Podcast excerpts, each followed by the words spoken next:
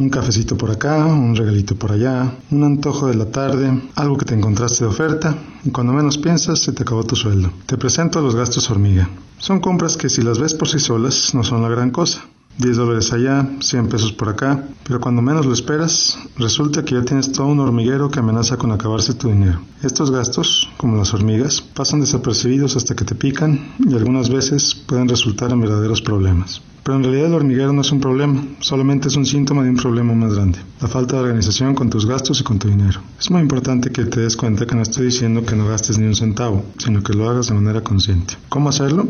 Aquí te va una receta. Por supuesto no es la única, pero esta me ha funcionado a mí y a miles de personas. Primero, inscríbete a mint.com, m-i-n-t.com y revísalo todos los días por un mes. Mint es un servicio gratuito en el que conectas tus cuentas de banco y te ayuda a clasificar todos tus gastos conforme los vas haciendo. Te permite darte cuenta exactamente cuánto estás gastando y en qué. Desafortunadamente, este servicio solo está disponible en Estados Unidos, por lo que si vives en México, tendrás que hacer este registro de manera manual. Simplemente haz una lista de todos tus gastos y al final del mes revísalo. Esto te va a servir a identificar las hormigas. Número 2. Antes de que hagas cualquier compra, pregúntate, ¿es esta una hormiga? ¿En verdad necesito esto que voy a comprar o no lo necesito? ¿En verdad necesito esto que voy a comprar o puedo vivir sin él? Esto te va a ayudar a ser más consciente en tus gastos y a reducir el número de hormigas que entran en tu vida. Número 3. Piensa en tu yo futuro. Además de preguntarte si esto que vas a comprar lo vas a recordar en un año, pregúntate también qué estás haciendo para tu yo futuro. Es decir, de qué manera estás ahorrando para cuando llegue, por ejemplo, tu momento de jubilarte. Número 4.